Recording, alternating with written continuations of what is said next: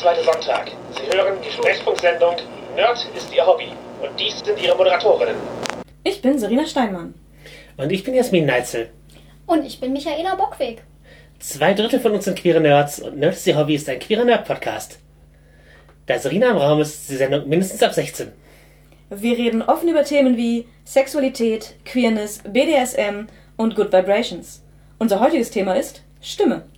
Und das wird unsere erste Sendung mit einem Gast bzw. einer Gästin. Wir haben da Michaela eingeladen. Hi. Äh, Freundin und Hörerin, würde ich sagen. Das kann man gleich beides behaupten. Äh, auf jeden Fall. Genau, und es soll um Stimme gehen. Im Spiel, aber auch, was für einen Einfluss in unserem Leben hat und warum bist du speziell dafür da? Ich bin klinische Linguistin und jetzt alle so, äh, was? Eine Möglichkeit, äh, wie ich mich mal vorgestellt habe in meinem Beruf, ist zu sagen, ich bin Sprachtherapeutin.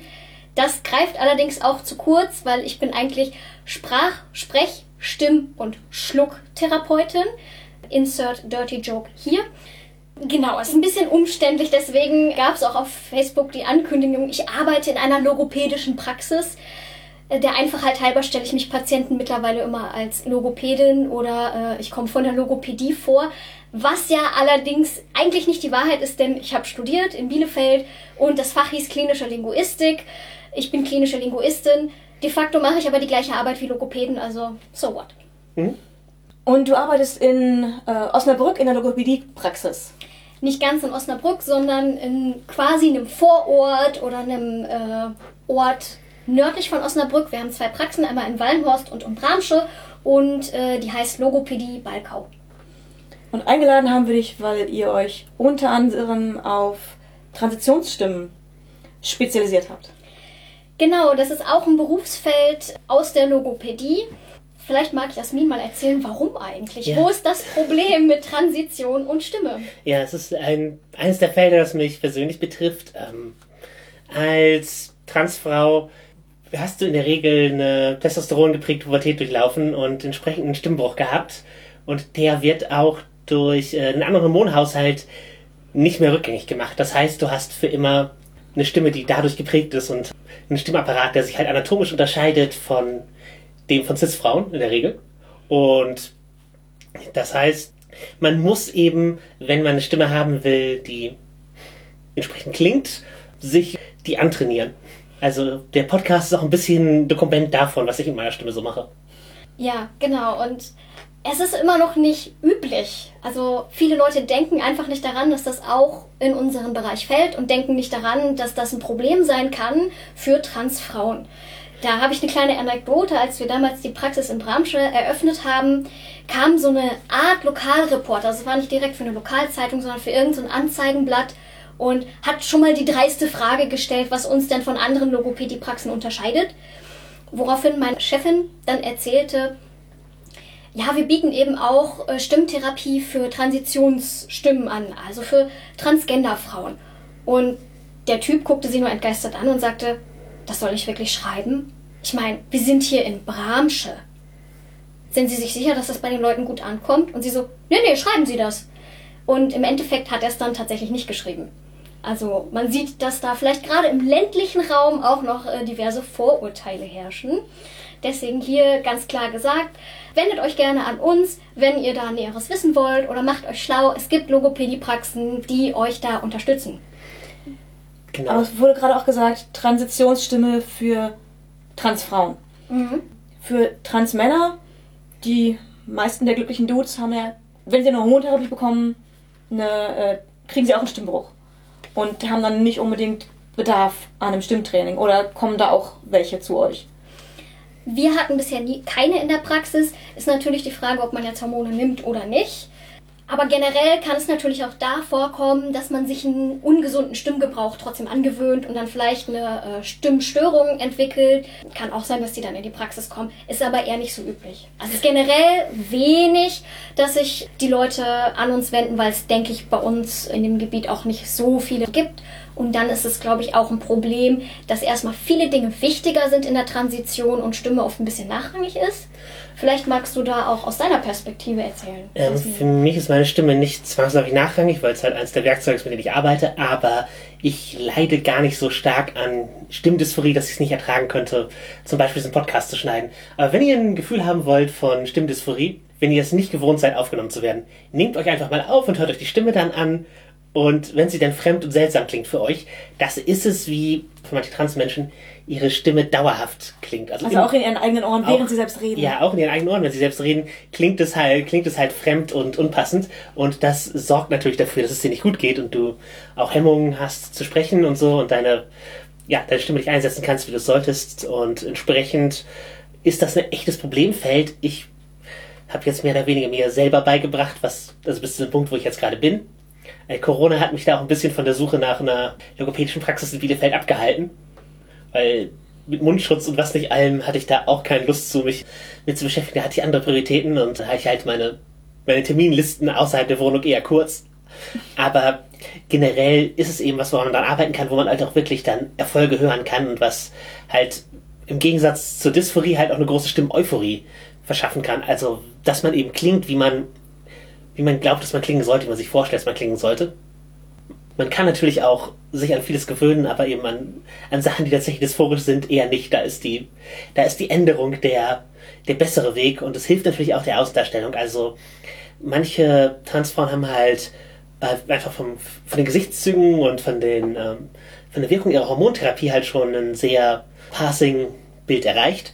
Und dann ist die Stimme halt eventuell etwas, was sozusagen sie als Transperson outet, weil sie eben das Bild bricht. Ja, weil sie, weil sie das Bild bricht und das ist für viele eben auch ein, ein Punkt, warum die Stimme angepasst werden soll. Also man macht, manche machen es für sich, manche machen es für die Außenwahrnehmung. Mischungen davon sind natürlich möglich. Ja, ich finde dafür, dass du kein, ich sag mal, richtiges Training bekommen hast, ist es auch krass, wie viel du mit deiner Stimme gemacht hast. Ich erinnere mich noch sehr gut, als wir ähm, am Anfang darüber geredet haben und du meintest, ich habe keine Ahnung, was ich mit meiner Stimme machen soll ich habe mir YouTube-Videos angesehen und ich verstehe nicht, was die mir sagen wollen. Und ich habe das mal zugestimmt, weil ich mir auch dachte, das klingt voll schwierig. Und dann ist mir eingefallen, dass du im Rollenspiel relativ viel mit deiner Stimme arbeitest bei manchen Sachen. Und auf jeden Fall hast du Techniken schon gehabt von vornherein. Ich habe ich hab auch eine Ausbildung dafür im Radio zu sprechen an sich. Ich, also genau. ich war nie groß vor dem Mikro unterwegs, sondern eher dahinter. Aber tendenziell habe ich das halt auch gelernt. Genau, und als mir das bewusst wurde und als dir das, glaube ich, bewusst wurde, war die Angst dann, glaube ich, auch nicht mehr ganz so groß. Und nee, es, genau, es war halt eher so ein. Es ist ein großes Ziel so vor mir und ich muss ja, jetzt erstmal. Im ersten Moment fühlt es sich wahrscheinlich ein bisschen überfordert und. und genau, ich, ich wusste nicht direkt, wie ich anfangen soll, aber einfach mit der Zeit und als ich überall out war, das war sozusagen der, der Punkt, wo es wirklich umgeschwungen ist, weil ich dauerhaft in der Stimme sprechen könnte. Das ist ein großer Unterschied, als wenn man zwei Stimmenmodi haben muss, zwischen denen man hin und her wechselt. Einer für den, sozusagen für die Arbeit und die Öffentlichkeit und einer fürs Private. Und wenn man hin und her wechselt, das, das ist äh, durchaus anstrengend. Wo ich jetzt auch noch mal ein bisschen äh, einschreiten würde, ist natürlich, es ist cool, dass du es für dich ja. gut erreicht hast alleine, aber es birgt auch ein bisschen Gefahr darin, das Ganze alleine zu versuchen ohne Anleitung, denn es ist tatsächlich eine Möglichkeit, dass man die Stimme dann so ändert und so gebraucht, dass es auch Schäden an der Stimme gibt. Also wenn man jetzt zu viel Spannung drauf gibt oder andere Dinge, man kann dadurch auch Stimmschädigungen bekommen. Ich sehe dich da jetzt nicht gefährdet, deine Stimme klingt gut und es ist alles cool, aber nur an alle Zuhörer gerichtet.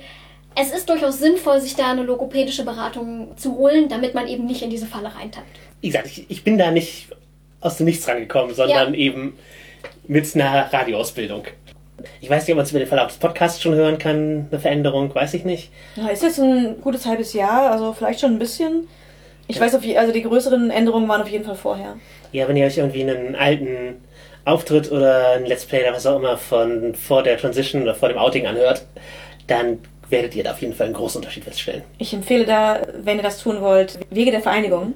Ja, ist ein tolles Let's Play. Jasmin kann es nicht mehr angucken, aus ganz bestimmten Gründen es, es gibt Möglichkeiten, den, den Progress zu sehen und ja. deswegen mache ich das hier auch. Der Podcast hilft mir halt auch, ähm, ähnlich wie ich auch, glaube ich, schon mal erzählt, dass mir Selfies helfen, mein Selbstbild zu, festzuhalten.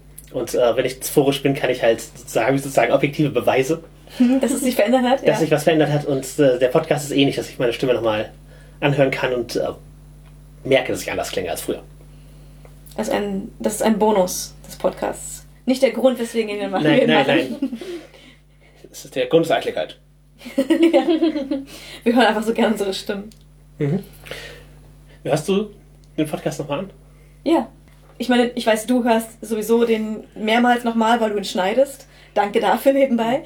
Ich wäre dann in A sehr viel schlechter und sehr viel langsamer und ich hätte Schwierigkeiten, mir so regelmäßig Zeit dafür zu nehmen. Aber ich höre jede Folge nochmal an, entweder kurz bevor wir sie rausbringen oder wenn sie schon herausgekommen ist. Das ist immer besonders lustig. Und mich stört es auch gar nicht, meine eigene Stimme zu hören. Ich weiß aber, als wir irgendwann unsere reine Rollenspielrunde aufgenommen haben, das ist nicht für die Öffentlichkeit, ihr könnt das nirgendwo finden, tut mir leid. Als wir die Aufnahme uns angehört haben, war ich komplett irritiert, denn ich konnte meine Stimme nur durch das Ausschlussprinzip herausfinden. Es war nicht, dass ich fand, meine Stimme klang komisch, sondern ich habe sie einfach nicht erkannt. Ich habe die Stimmen von allen anderen Personen erkannt und war dann so, okay, warte, das muss ich gewesen sein. Ich habe das auch gesagt, aber das, das soll ich sein?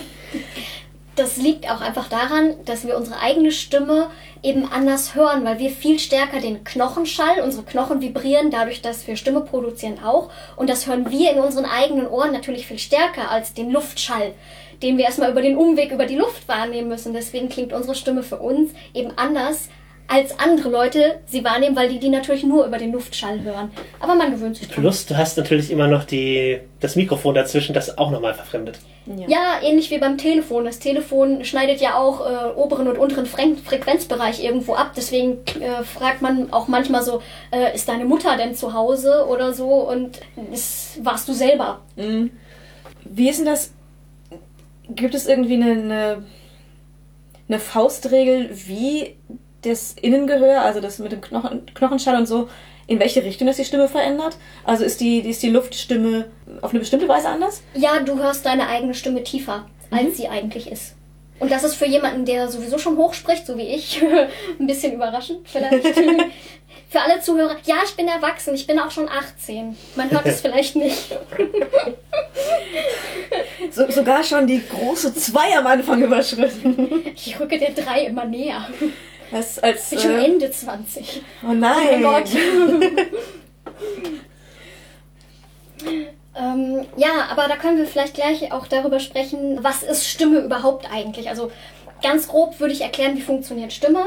Ich sage immer so schön, äh, die Atmung ist der Motor für die Stimme und der Hauptatemmuskel ist zum Beispiel das Zwerchfell. Das baut eben Druck auf. Das heißt, wir brauchen die Ausatemluft, die versetzt die Stimmlippen in Schwingung und die erzeugen dann letztendlich den Schall. Aber der ist noch nicht irgendwie geformt. Das sind noch keine unterschiedlichen Töne, das sind noch keine unterschiedlichen Laute. Das Ganze wird erstmal verstärkt durch unser sogenanntes Ansatzrohr. Das ist im Grunde einfach nur der Weg vom Kehlkopf bis zu den Stimmlippen.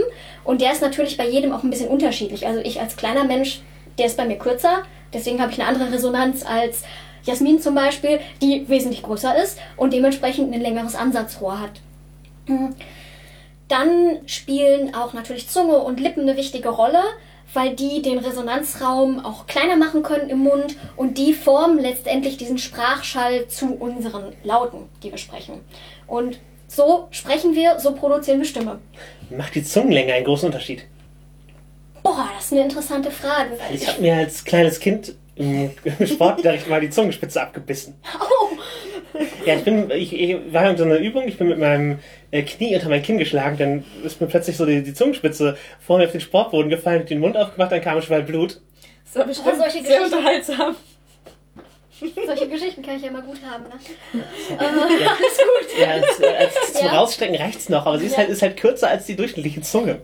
Ja, ich denke, das könnte bei der Artikulation einen Unterschied machen. Du bist wahrscheinlich nicht so sehr dazu geneigt zu lispeln und die Zunge zwischen die Zähne zu tun. Das ist eigentlich eher gerade ein Vorteil, würde ich sagen. Möglicherweise verändert das auch ähm, so ein bisschen den Frequenzbereich der Vokale, das nennt man Formanten. Aber ich glaube, das ist alles okay soweit. Es gibt ja auch Leute, die haben Zungenbändchen. Da ist die Zunge über so ein, so ein Bändchen angewachsen mit dem Mundboden. Es gibt auch Leute, die lassen sich das dann durchschneiden. Und also es hat bestimmt einen Einflussfaktor, aber ich würde sagen, solange das halt nichts Pathologisches ist, all fine. Aber ja, vielleicht macht es deine Stimme etwas anders und du hättest eine ganz andere Stimme, wenn du eine Zungenspitze nicht abgebissen hättest. Wer weiß.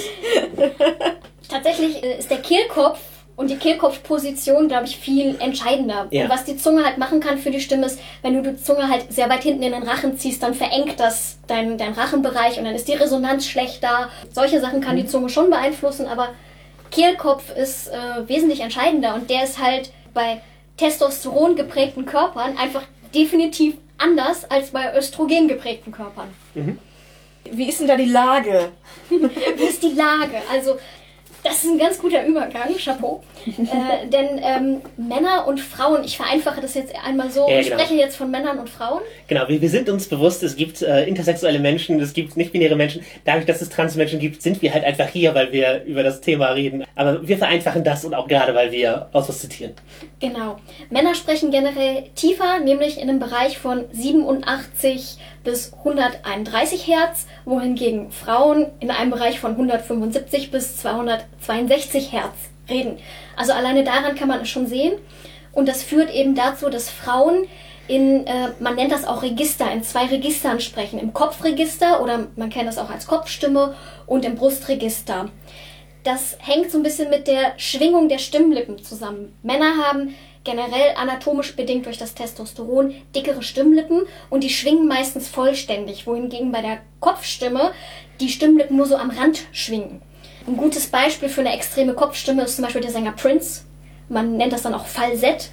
Also der singt sehr viel im Falsett oder die Bee Gees. Ne? Also Männer können das durchaus auch erlernen, so eine Kopfstimme und das spielt auch beim Singen eine größere Rolle als beim Sprechen, aber wir reden ja jetzt über Sprechen. Und ein Ziel in der Stimmtherapie für Transfrauen kann eben sein, mindestens in einen genderneutralen Bereich von 165 Hertz zu kommen. Das heißt, du musst auf jeden Fall die Frequenz erhöhen und das machst du über die Erhöhung der Spannung der Stimmlippen. Man kennt das, wenn man ein Gummiband zwischen die Finger spannt. Je weiter man das spannt und daran zupft, desto höher wird der Ton. Letztendlich funktioniert es mit den Stimmlippen genauso. Und dann kann man natürlich auch diese Randschwingung der Stimmlippen versuchen zu erarbeiten. Dann sitzt bei Männern der Kehlkopf auch generell tiefer als bei Frauen. Das heißt, das Ansatzrohr, von dem ich gerade schon mal gesprochen habe, ist länger. Man hat einen größeren Resonanzraum. Ähm, Das heißt, ein Ziel in der Stimmtherapie ist für Transfrauen eben auch, eine künstlich erhöhte Kehlkopfposition zu schaffen. Und das kann mitunter halt auch sehr anstrengend werden. Und eben auch das Ansatzrohr ein bisschen zu verengen. Das ist bei Frauen auch meistens ein bisschen verengter. Frauen sprechen auch meistens, artikulieren meistens eher so vorne, während Männer so ein bisschen rückverlagert sprechen. Das sind so auch Stereotype. Das ist auch bei jedem natürlich individuell wieder ein bisschen anders. Aber das sind so generell Unterschiede, die man feststellen kann. Ja, es ist wie halt all diesen Geschlechterrollen-Dingen. Es geht darum, was allgemein als männlich oder weiblich gelesen wird, nicht was äh, universell Fakt ist. Genau. Was halt wichtig ist für die Stimmarbeit, man kann die männliche Anatomie nicht ändern. Das können wir auch in der Therapie nicht ändern. Das ist Ja. halt leider einfach da. Aber wir können die muskulären Verhältnisse trainieren. Ist dann halt eine Mühe, wo es für andere Leute einfach so passiert. Ja. Leider. Dann natürlich die Frage, wie, wie trainiert man das?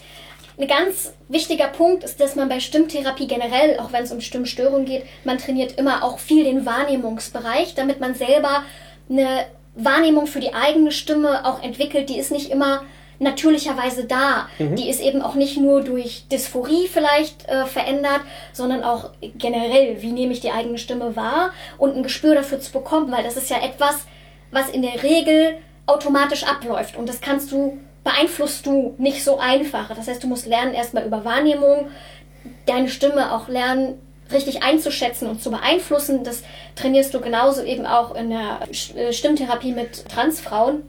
Und dann versuchst du eben halt diese muskulären Dinge zu trainieren, den Kehlkopf ein bisschen anzuheben durch Übungen.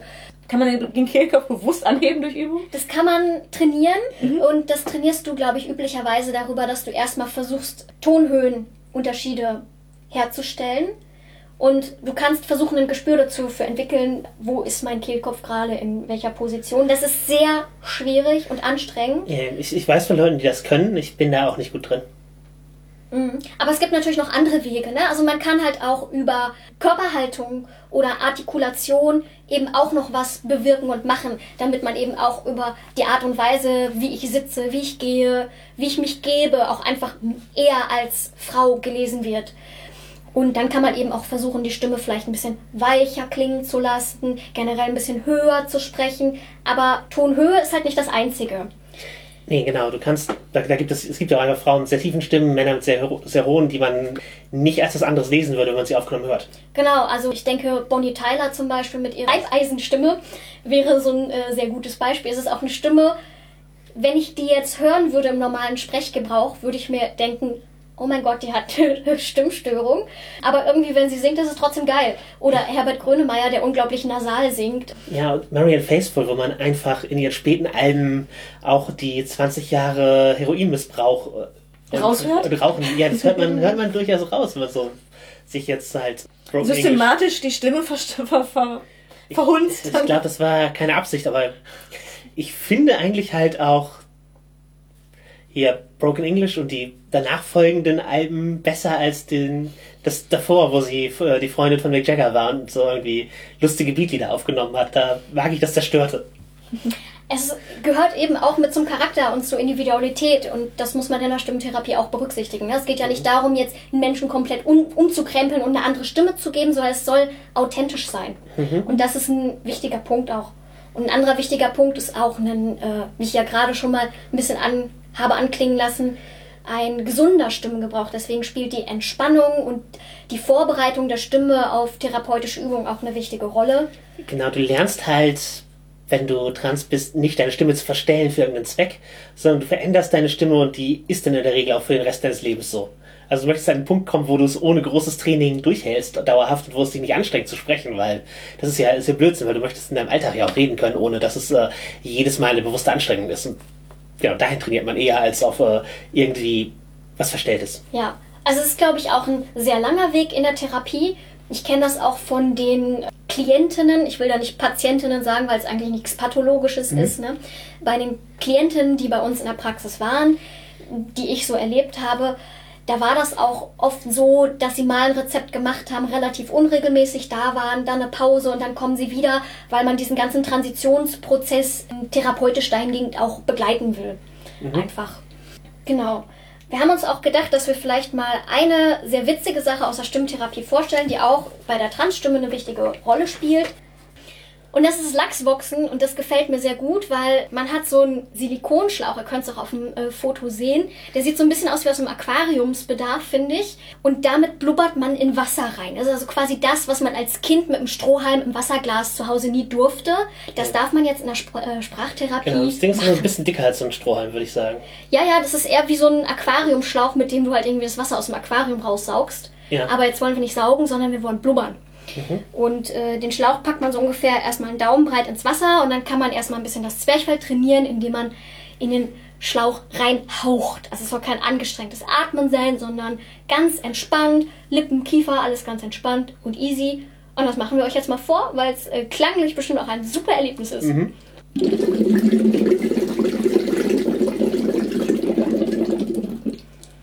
Jetzt drei Leute gleichzeitig, die das machen. genau.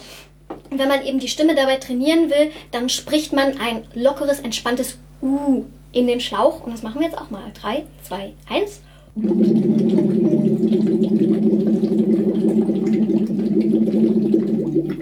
Und was für die Transstimme auch eine wichtige Rolle spielt, man kann da eben auch den Registerübergang trainieren und Tonhöhen, Schleifen trainieren, mhm.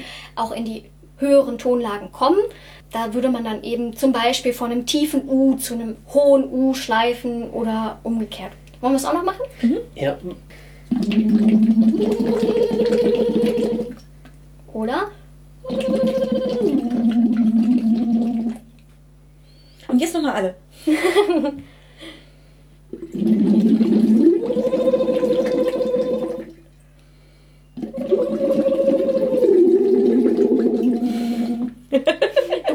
Fall nicht so tief. Also nicht beim Runtergehen. ja, ja, das ist auch bei mir oft eine Schwierigkeit gewesen. Also ich spreche auch tendenziell mit zu viel Spannung und zu hoch. Ähm, und um eine tolle äh, Stimmtrainerin zu sein, versuche ich das natürlich zu trainieren und komme da jetzt schon wesentlich tiefer. Aber für mich ist das in die Tiefe kommen auch eher das Problem. Also ich habe wahrscheinlich das umgekehrte Problem zu äh, dir, Jasmin. Ja, aber es gibt halt auch Transmänner, die das einfach gewohnt sind, in der Kopfstimme zu sprechen mhm. und die dann auch trainieren müssen, um, äh, um da wegzukommen, davon wegzukommen. Um ja, wie gesagt, das ist auch persönlichkeitsgeprägt. Ich kenne auch Leute, die generell mit einer sehr dünnen, hohen Stimme sprechen. und auch äh, kulturgeprägt. Also es gibt auch Kulturbereiche, Beispielsweise habe ich mir sagen lassen, ist es in der Türkei so, dass Frauen da sehr hoch sprechen, dass das mit zu deren Weiblichkeitsbild gehört. Mhm. Ja. Ich erkläre vielleicht mal kurz, was das jetzt bringt mit diesem Schlauch. Also es ist erstmal witzig, aber es hat auch einen Sinn. Was? Zwar, nein. Was? Nein? Genau, und zwar soll es erstmal ein anstrengungsfreies Üben ermöglichen, weil man einen Druckausgleich schafft. Der Druck, der sich unterhalb der Stimmlippen aufbaut und die Stimmlippen zum Schwingen bringt, und dieser Luftdruck wird ja jetzt nicht einfach in die Luft geschickt, sondern unten ins Wasser, in dieses Gefäß. Mhm. Und das wird dann sozusagen zurückgeworfen und schafft dann einen Druckausgleich. Dann geht der Kehlkopf dadurch automatisch, weil das Ansatzrohr durch den Schlauch künstlich verlängert wird, in eine tiefere Position. Man hat mehr Resonanz durch dieses künstlich verlängerte Ansatzrohr. Man spürt die Vibration durch das Blubbern im Wasser auch deutlicher. Und es hat insgesamt eine entspannende Wirkung. Man findet leichter in die natürliche Sprechstimmlage dadurch rein. Und für Transfrauen ist natürlich jetzt das Problem, ja toll, diese Übung macht eine tiefere Kehlkopfposition. Und ich habe aber gerade gesagt, wir wollen eine höhere Kehlkopfposition erreichen. Genau, wir wollen generell eine höhere erreichen, nicht in jeder Sekunde. Genau. Und deswegen eignet sich das immer gut als Warm-up oder nachher, um die Stimme nach dem Training zu entspannen oder zwischendurch und eben um Tonhöhenübergänge zu trainieren. Man würde im Verlauf der Therapie dann das auch versuchen, in den Alltag zu transferieren, also das Ganze auch ohne Schlauch versuchen einzuüben, diese mhm. entspanntere äh, Phonation, so nennt man den Fachausdruck dann dafür, für die Stimmgebung. Ja, aber das ist wahrscheinlich nicht alles, was man macht in diesem Training. Nee, wie ich auch schon angesprochen habe, viel Wahrnehmungsarbeit, auch so ein bisschen auf Körperhaltung wird eingegangen und dann gibt es eben Übungen, dass man verschiedene Stimmen ausprobiert, um auch auszutesten, was passt zu mir, was ist anstrengend.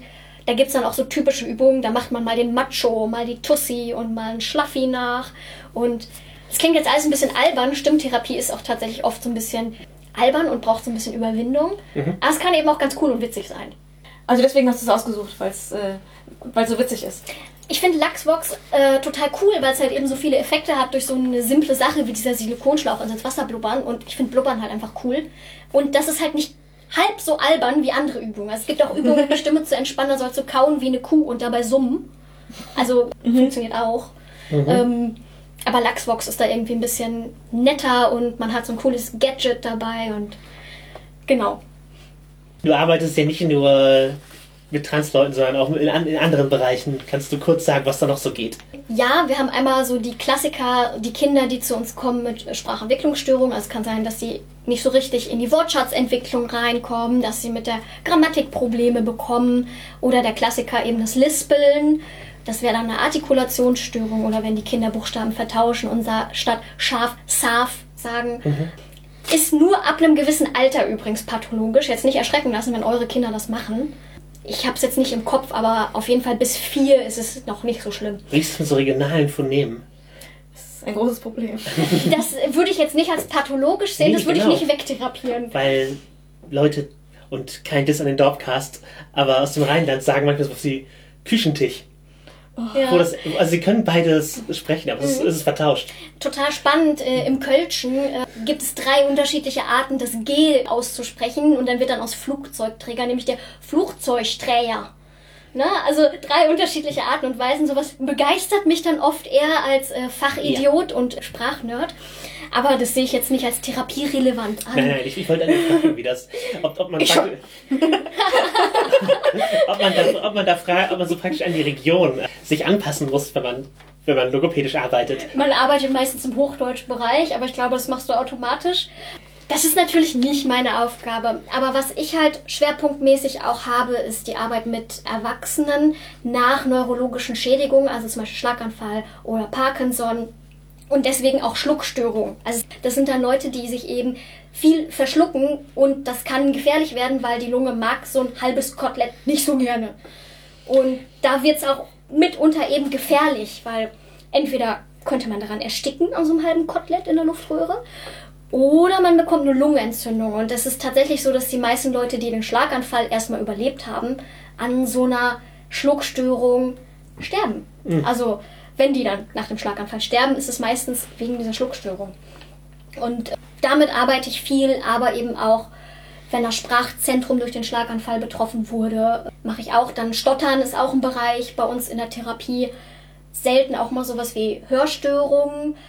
Ich sag immer oft so alles, was sich so in dem Bereich Gesicht, Kopf, Hals äh, abspielt, fällt irgendwie bei uns mit äh, in den Rahmen. Aber es ist ein sehr spannendes und vielseitiges Berufsfeld. Es wird nie langweilig. Aber lass mal ein bisschen in den Rollenspielbereich gehen. Ja. Weil da arbeiten wir halt auch super viel mit der Stimme. Das ist ja praktisch das Hauptinstrument, mit dem wir das Hobby ausüben, neben Fantasie. Und wie kriege ich es hin, dass, man, dass die Leute mir gerne zuhören?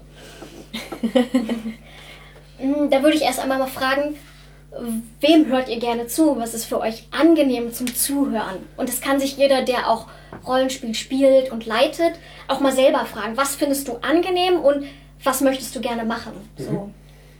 Das ist bei mir ganz klar, also Leute müssen schnell reden. das Aber nicht zu schnell. Nicht zu schnell. Also ich überschlage mich manchmal selbst mit meinen Worten. Da merke ich dann auch, dass ich zu schnell werde. Und ich, ich muss an dieser Stelle sagen, ich rede für euch langsamer. Es war Also wer sich jetzt zu Hause fragt, wie kann man denn noch schneller reden? Ich könnte es mir bei dieser Gelegenheit mal vormachen, also es kann auch echt noch richtig schneller werden. Aber da haben dann manche Leute wirklich, wirklich Schwierigkeiten, mich zu verstehen. Bei Serena gilt auch immer der Spruch, ein Kaffee, zwei Kaffee, drei Kaffee. Oh ja, man, konnte- man konnte gerade hören, dass du Worte verschleifst. Ja, ich, ma- ich weiß, es, wenn ich zu schnell werde, kann das passieren. Aber ja, jetzt komme ich wieder zu dem langsamen Sprech damit zurück, dass ich mich für euch angewöhnt habe. ja, also wenn Leute zu langsam reden, ich habe dann richtig Schwierigkeiten zuzuhören. Ich, ich schalte meistens aus. Ich, ich, ich weiß dann gar nicht, wie ich dem zuhören soll. Also ein gewisses Sprechtempo muss schon da sein. Also eine mittlere Sprechhöhe finde ich angenehm. So Frauen, die sehr, sehr hoch sprechen, die fast nur die Kopfstimme benutzen, finde ich manchmal unangenehm.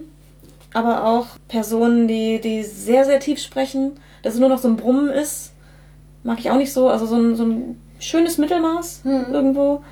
Geschlecht egal, Hauptsache Mittel. Und dann ein bisschen flotter und ich glaube vor allem energetisch. Also je, je monotoner jemand spricht, desto eher höre ich nicht zu. Es kommt halt immer darauf an, wofür. Ich sag mal so, wenn du Kindern vorliest und du willst, dass die einschlafen, dann äh, lies langsam und monoton. Das äh, funktioniert, glaube ich, ganz gut. Aber mit Monotonie hast du schon was Wichtiges angesprochen. Was mir mal gesagt wurde, und ähm, ich glaube, das ist auch so, was bei mir sehr angenehm ist, wenn ich was erkläre oder erzähle, ich habe eine sehr variantenreiche Stimme von der Sprechmelodie. Das nennt man halt auch Prosodie. Das ist das Gegenteil von monotonen Sprechen. Na, also die Stimme wirklich auch einsetzen mit ihren ganzen Facetten, um was zu erzählen. Ich hoffe, ihr hört das als Zuhörer im Podcast auch, dass das bei mir einigermaßen gut ausgeprägt ist. Was ihr nicht seht, ich gestikuliere auch viel und dafür wurde ich auch mal creepy angebaggert in der Sauna von einem Saunamitarbeiter. Ich erinnere mich. Ich habe noch nie jemanden gesehen, der so viel beim Reden äh, gestikuliert wie du. Und ich dachte mir so, warum schaust du uns in, zu, während wir in der Sauna sind? Ja. Okay, davon mal ganz abgesehen. Jasmin, welchen Stimmen hörst du gerne zu? Du hörst mehr Kram als ich. Ja, aber es ist, vieles ist Gewohnheit. Leute, die gute Inhalte bringen. Äh, Das ist so eine Bandbreite von Leuten, Mhm. die ich zuhöre. Also Ich glaube, es ist tatsächlich eine, ein Gewohnheitsding. Es ist natürlich auch immer Geschmackssache, ne? Also nicht jeder hört gerne Herbert Grönemeyer oder Jan Delay, weil sie die Stimmen schlimm finden, denen zuzuhören. Ich zum Beispiel. Andere finden es wieder cool. Ich kann zum Beispiel sagen, dass ich unglaublich gerne Rufus Beck in meiner Kindheit und Jugend gehört habe, weil er sehr variantenreich Stimmen darstellen kann, wie ich finde. Andere finden ihn jetzt nicht so cool. Ich höre aber zum Beispiel bei Synchronsprechern, bei Hörbuchen auch gern den David Nathan. Das ist auch die Synchronsprecherstimme von Johnny Depp. Und er macht das auch sehr cool als Hörbücher. Der liest zum Beispiel Ready Player One ein. Finde ich mega cool, dem zuzuhören. Martin Semmelrogge höre ich eigentlich nicht gerne zu, aber im Kontext von Bartimeus hat das mega gut gepasst. Also es muss auch irgendwo einfach stimmig sein, wo wir auch gleich wieder ein Wortspiel mit Stimme hätten. Haha. Äh, ja, also das mit dem Ready Player One hatte ich ja auch gehört. Mhm. Ich oute mich jetzt als Person, die keine Hörbücher hören kann. Ich hatte eine Gehirnerschütterung, das war der einzige Grund, warum ich ein Hörbuch angehört habe. Ich durfte nicht lesen, ich durfte nichts auf einem Monitor gucken. Und ich habe Michaela gefragt, welches Hörbuch sie mir empfehlen kann, in dem Wissen, dass sie Hörbücher hört und in dem Wissen, dass ich die meisten schwer erträglich finde.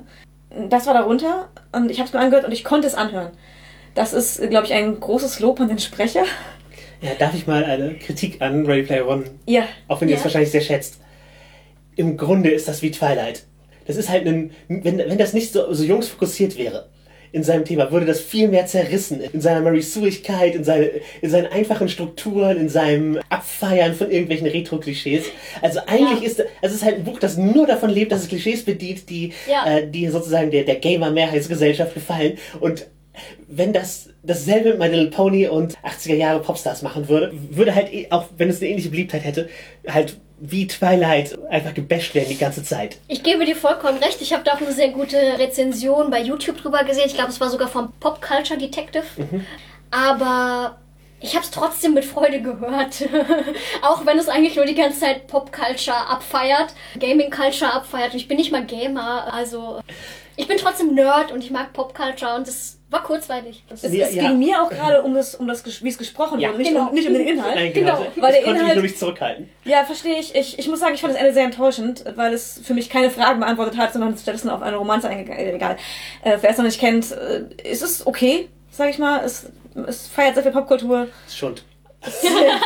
Es ist, man, man, man kann es sich okay anhören. Also ich konnte es mir okay anhören und ich bin nicht ausgerastet. Nicht zu oft zumindest.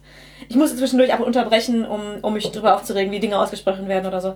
Die Verfilmung ist noch ein anderes Thema, aber darauf will ich jetzt nicht weiter eingehen. Genau, Lass wir- uns wir- wir zurückkommen ab. zu angenehm sprechen und angenehm stimmen. Ja. Also ich glaube, generell kann man sagen, dass eine gute Sprechmelodie hilft, gut zuzuhören, dass ein nicht zu schnelles Sprechen, also auch mal Pause machen, das macht es auch für euch entspannter. Also es ist natürlich auch nicht nur eine Sache, wem hörst du gerne zu, sondern wie kannst du das auch so gestalten, gerade wenn du vielleicht der Leiter der Rollenspielrunde bist, lange zu reden.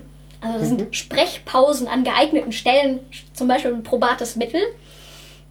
Generell Pausen machen, viel trinken, nicht räuspern, keine scharfen Bonbons, kein Alkohol, nicht rauchen. Alles, was den Schleimhäuten der Stimmlippen gut tut. Ähm, Ja, ich Ja. bin auch sehr verbunden, wenn Leute nicht rauchen, während sie für mich Rollenspiel leiten. Es, boah, ich habe ich hab mal D&D gespielt bei einem Kettenraucher. Und die haben zwischendurch auch noch einen Joint geraucht. Und wir haben da den ganzen Abend gesessen. Oh, ich- hatte so einen Schädel. Mittlerweile könnte ich es auch gar nicht mehr aushalten. Durch diese Rauchverbote bin ich da so sensibilisiert auf Zigarettengeruch und Zigarettenqualm. Also ich, ich war das vorher schon. Für mich waren Diskotheken und Restaurants, in denen geraucht wurde, war einfach quasi unerträglich für mich. Ja. Ich war auf mehreren LAN-Partys, wo geraucht werden durfte. Das ist halt, Leute die einfach sich ein Wochenende in eine Halle einschließen und rauchen. Und dabei Computer spielen. Das ist, ist, ist äh, Höllenumgebung eigentlich. Ich habe halt auch Patienten mit einer schweren chronischen Lungenerkrankung, einer COPD und äh, manche von denen hören halt auch einfach nicht auf zu rauchen, wo man sich auch denkt, so ja, kannst halt auch gleich den Sargnagel direkt schon reinhämmern. Also arbeitest schön an der Verbesserung deiner Symptome. Was ich halt auch immer cool finde und da ist mein Partner ein super Beispiel. Ich weiß, das klingt jetzt kitschig, aber er kann das total gut, verschiedene Charakteren verschiedene Stimmen zu geben. Und das macht es immer auch sehr spannend und variantenreich. Eine gute Möglichkeit, das zu üben, ist vorzulesen. Das machen wir tatsächlich relativ gerne gegenseitig und da eben zu versuchen, wie es eben ein guter Synchronsprecher auch macht, den Charakteren Leben einzuhauchen mit verschiedenen Stimmen. Und das muss nicht nur über Tonhöhe gehen, die können auch schleppender reden oder vielleicht redet eine alte Person ein bisschen heiser und da greift man halt oft in so eine Klischeekiste und nutzt Stereotype, aber das kann es eben interessant machen. Welche Stereotype kennt ihr da so? Lass uns mal sammeln. Ach, so viele. Ganz schlimm Kinder, die hoch und schnell sprechen. Okay, da hast du schon gleich gesagt, wie würdest du ein Kind darstellen? Indem sie hoch und schnell sprechen. Hallo Serena, Und undeutlich. ich bin ganz niedlich, ich bin ein kleines Kind, ein Ach, kleines okay. Mädchen. Ähm, schnell gerne, kindlich nein. Weiß ich nicht, kannst du einen Rotzblag nachmachen? Ich habe ja jetzt gerade das niedliche kleine Mädchen gemacht, weil es mir auch mehr liegt, aber Ah, pf, keine Ahnung.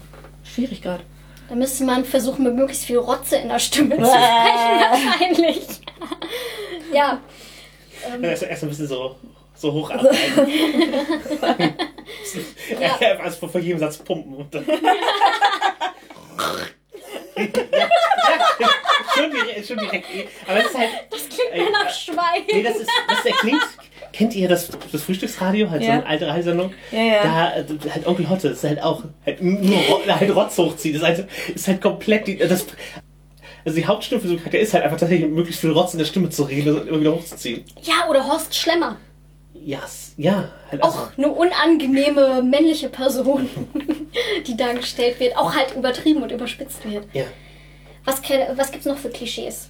Als Spielleiterin, wenn du Fantasy spielst, brauchst du eine Gardistenstimme und du brauchst eine Adligenstimme und du brauchst so eine Schurkenstimme. Ja, wie würdest du einen Adligen darstellen? So ein bisschen nasal und ja, sehr tragend, äh, wohl artikuliert. Hängt davon ab. Man muss halt. Genau, kommt sehr darauf an, was für einen, aber auf jeden Fall wohl artikuliert. Das ist selbstredend. Wie sonst sollte man sprechen? Das Gegenteil davon wäre natürlich der etwas dümmliche Bauer. Ne? Da wird man dann plötzlich die ganze Spannung irgendwie aus dem Gesicht weglassen, den Unterkiefer hängen lassen und dann, ja, ich habe jetzt auch meine Haltung gleich verändert. Na, ja, weiß ich nicht. Gehen Sie mal da drüben gucken. So. Ne? Ja. Klingt gleich ein bisschen dümmlich und da haben wir halt auch gleich schon ein bisschen so die Fallacy bei solchen Sachen, aber sprechen wir vielleicht gleich nochmal mehr drüber.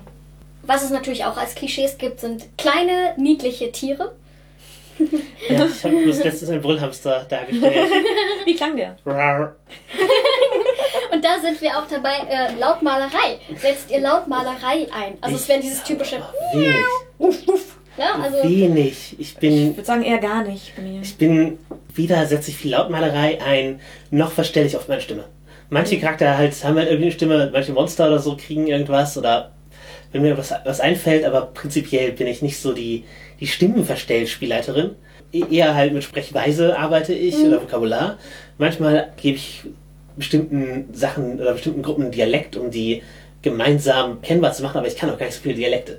Das heißt, ich, ich bin da auf halt so ein paar Norddeutsche beschränkt. Ich kann halt, aber äh, mit hanseatischen Kaufleuten machst du halt nichts falsch, wenn du eine Oberschicht darstellen willst. Und mit so halt Dorfpaddeln machst du halt auch nichts falsch, wenn du, wenn du irgendwas, wenn du was, irgendwas Einfaches darstellen willst. Und das kannst du halt einfach sowohl als Soziolekt in deiner Welt verwenden, als auch als äh, Dialekt von äh, regionaler Art. Also es ist, das ist ja variantenreich.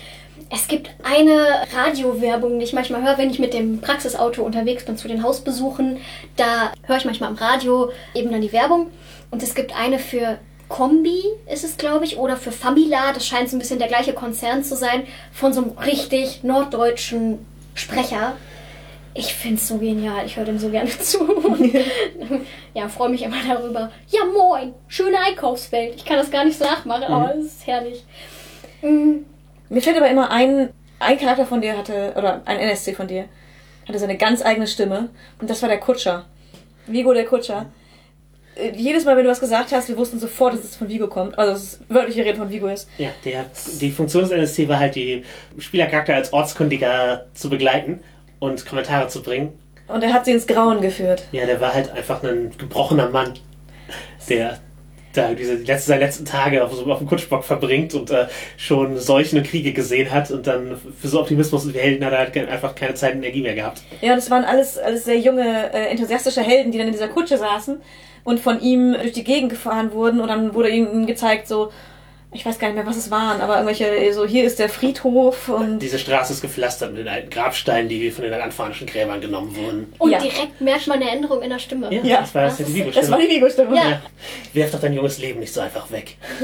Aber das bringt auch einen anderen Punkt mit rein.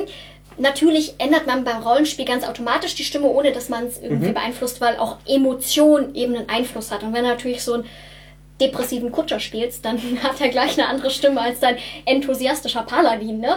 Und äh, der würde halt eher im Brustton der Überzeugung reden. Ich habe neulich ein Abenteuer geleitet, wo es eine Szene gibt, wo mehrere Personen, also mehrere NSCs, miteinander diskutieren. Das ist natürlich mal besonders schön, wenn man dann hin und her springen muss, um die verschiedenen Argumente darzubringen. Und da habe ich mir dann auch äh, vorher so beim Reinkommen ein bisschen Zeit genommen, um zu überlegen, welche, welche Stimmen die haben. Ich habe da gar nicht, auch gar nicht groß mit Stimmenverstellung gearbeitet, aber es gab halt den alten Magier, der natürlich sehr äh, betont und langsam und überlegt geredet hat. Und die Hofdame, die immer sehr enthusiastisch war und diese rein geistigen Meinungen auch überhaupt nicht nachvollziehen kann. Bin halt eben zwischen denen hin und her gesprungen. Ja, Das hat ganz gut funktioniert, aber ich brauchte einen Moment. Es ist natürlich auch cool, dann darüber den anderen zu vermitteln, wer gerade spricht, ohne dass du es ankündigen musst. Ja, wenn du, wenn du das hinkriegst und dazu brauchst du in Wirklichkeit nur eine Stimme. Weil Du kannst einen Charakter mit deiner normalen Stimme sprechen und den anderen mit einer verstellten. Ja, genau. Es kommt auf an, wie viele du hast. Es waren, glaube ich, drei oder vier, die Ja, ich ja, hatte. in, in dem Fall schon eine aufwendigere Szene. Manchmal kann man da auch echt zu indirekten Rede greifen. Ja. Ich, ich habe auch gar nicht geübt daran. Ich habe einfach mir überlegt, okay, wie, wie spricht wer und ich habe dann, ich habe dann angekündigt, wer gerade redet. Ich habe es dann aber auch gemacht und dann nach und nach hatten sich die Stimmen etabliert und dann konnte ich es halt einfach hin und her wechseln und es kam, glaube ich, ganz gut an, wer, wer wann gesprochen hat. Ich spiele ja an dem einen DSA-Rollenspiel, was ich tatsächlich auch spiele, mit Serena Crossgender. Und ich bin jetzt nicht die erfahrenste Rollenspielerin. Und ich spreche den auch einfach so, wie ich spreche. Ich überlasse es dann den anderen, sich vorzustellen, dass es trotzdem Typ ist. Ja, wir hatten halt auch eine Fanfrage dazu. Nämlich, wie gehen wir damit um, das, äh, das andere Geschlecht zu spielen, zu sprechen, ohne äh, dass es albern wirkt? Oder zur Parodie verkommt. Also reden wir nur indirekt oder wie machen wir das? Ich würde sagen, ausprobieren, gucken, was für dich gut ist. Natürlich kann man ausprobieren, ein bisschen männlicher zu sprechen, aber mir fällt das schwer. Ich weiß jetzt nicht, ob das gerade authentisch klingt. Und dann ist auch die Frage, was für einen Charakter hat dein Charakter? Mein Charakter ist halt auch eher ein schlanker, sehniger Bogenschütze, äh, der auf seinem Pony reitet und zudem passt halt so eine macho-mäßige Stimme auch einfach nicht. Und ich weiß halt nicht, ob ich es anders darstellen könnte. Deswegen rede ich einfach so, wie ich denke, dass er reden würde, aber ich habe halt meine weibliche Stimme. Ich mache das auch, also ich spreche die Charaktere fast geschlechtsunabhängig, einfach mit der Stimme, die ich habe. Und ich werde halt sowieso nie die ganze- gesamte Bereiche der Maschinenstimme abdecken können. Da bin ich, ich bin halt keine Imitatorin von irgendwas. Ja. Und deswegen müssen die Leute da ihre Fantasie bemühen.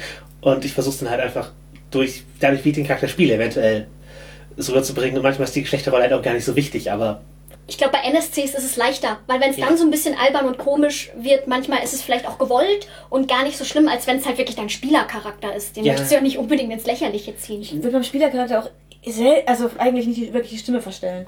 Wenn in irgendeine Art, die ich gut, also die man gut kann und die man Ja. durchhalten kann. Wir haben zum Beispiel in, in der Runde mit Michaela jemanden, der seinen Charakter durchgehend mit einem Akzent spricht. Ja, nicht ganz durchgehend, aber oft. Und wir haben halt auch noch einen anderen, der spielt einen Ingeron-Geweihten und der spricht auch oft im Brustton. Ingerim, Ingerim, genau. Ingerim, genau, er heißt Ingeron, deswegen verwechsel ich das gerade. Er spricht auch oft im Brustton der Überzeugung, was zu seinem Geweihten total passt. Und er macht das so super und überzeugend. Ich bewundere das, aber ich befürchte einfach, dass ich es noch nicht so gut umsetzen kann und deswegen lasse ich es. Was vielleicht schade ist, weil man sich das vielleicht antrainieren kann oder will, aber da muss man vielleicht auch ein bisschen mehr ins Rollenspiel erstmal reinkommen. Und um Hobby auszuüben, musst du eben auch keine Schauspielausbildung machen oder du musst auch kein Schauspiel betreiben. Es ist was, Rollenspiel und Schauspiel sind unterschiedliche Hobbys und ich würde einfach den Charakter sprechen. Ich würde ich würd ihn nicht, gerade wenn Gesprächsszenen sind, auf eine indirekte Rede reduzieren, weil damit nimmst du, gerade wenn du Spielleiter bist, halt den weiblichen Charakteren den, den Raum. Also die werden halt alle unpersönlicher werden, dadurch, dass du in direkter Rede sprichst. Davon würde ich ab abraten. Ich würde sie einfach wie normale Leute sprechen und dann einfach durch die Erklärung, die Beschreibung sie zur Frau machen oder zum Mann oder was auch immer halt gerade äh, das Geschlecht ist, das du darstellst. es soll ja auch Spaß machen. Ne? Also es, was ich jetzt sage, sind ja auch Vorschläge, was kann man machen, wenn man da Bock drauf hat und wenn einem das Spaß macht. Es soll halt nicht sein, oh Gott, jetzt muss ich dafür auch noch üben und in meiner Freizeit meine Stimme trainieren. Ah, Ja, nee, das tut mir leid. ja Manchmal klar. bin ich auch sehr motiviert für meine Freizeit, aber es sind halt andere, das sind halt andere Ebenen von, von, von was man da Ja, ja, anbietet. du liest dich regelmäßig tagelang in irgendwelche Themen ein, weil dich irgendwas begeistert hat und du dann alles darüber wissen willst, um ein perfekt dafür auf, darauf abgestimmtes Abenteuer zu machen. Also das ist schon, du bringst da schon viel ein. Ja.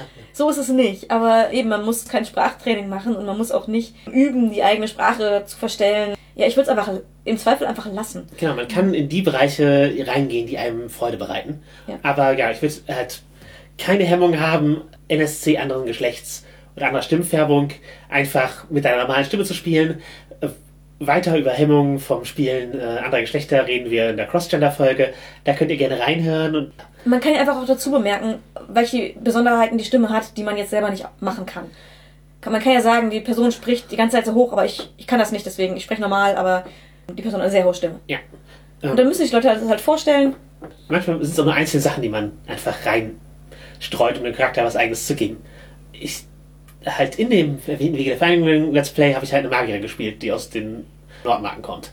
Und da habe ich einfach zu unpassenden Situationen Geld an den Satz rangehängt. und einfach eine Sprachmarotte. Und das, da musst du nichts verstellen. Du gewöhnst halt einfach eine Marotte an für diesen Charakter, ziehst sie durch, dann erkennen die Leute halt sozusagen, wenn, wenn am Anfang der, der Charakter sich äh, vorstellt mit Ich bin die Neutbock, gell, dann hat man direkt etabliert, so spricht die und dann erkenne ich es auch wieder. Mhm.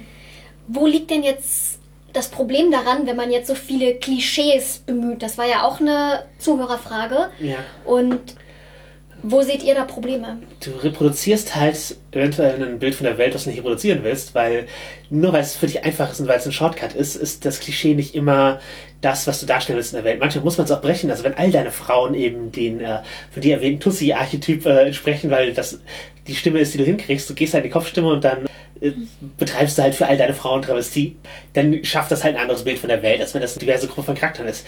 Wenn alle Leute mit Migrationshintergrund, das hat man halt auch in Fernsehserien und so öfter, halt mit dem äh, Ich nix verstehen Akzent sprechen, dann sch schaffst du halt ein anderes Bild von, von MigrantInnen in deiner Welt, in deiner Geschichte und schmälerst das Ausmaß der Rollen, das du darstellst, weil du, als wenn du dich immer nur auf das Klischee äh, zurückfallen lässt. Weil das, das Klischee zu benutzen kann ja auch Absicht und cool sein. Mhm. Aber was vermittelt das halt, das Klischee? Ja, und, und, genau. manchmal, und, und gerade wenn du andere Kulturen oder sexuelle Minderheiten darstellst, dann überleg dir, was du da halt reproduzierst, ob das Ismen sind. Wenn, also wenn halt die ich nichts verstehen Stimme ist halt ein, ist ja im Grunde eine rassistische Parodie in der Regel.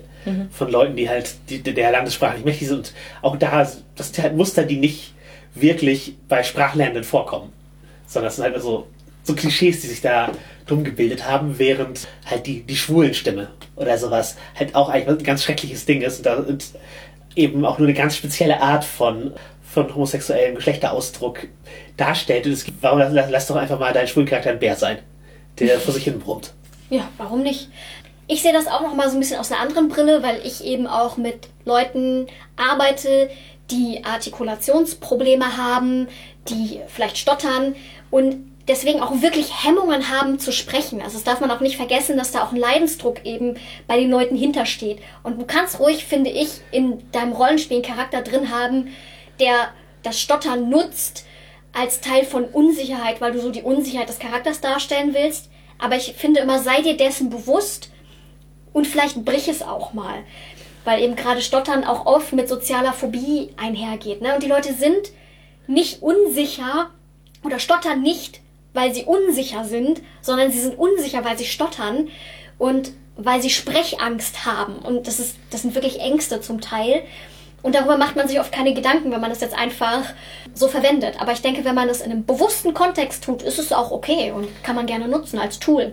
Ja, ich denke, der bewusste Umgang mit Klischees ist, da, ist halt wie bei allen Bereichen des Rollenspiels oder allen Bereichen der, der Geschichtenerzählung, ist, glaube ich, da der, der richtige Weg.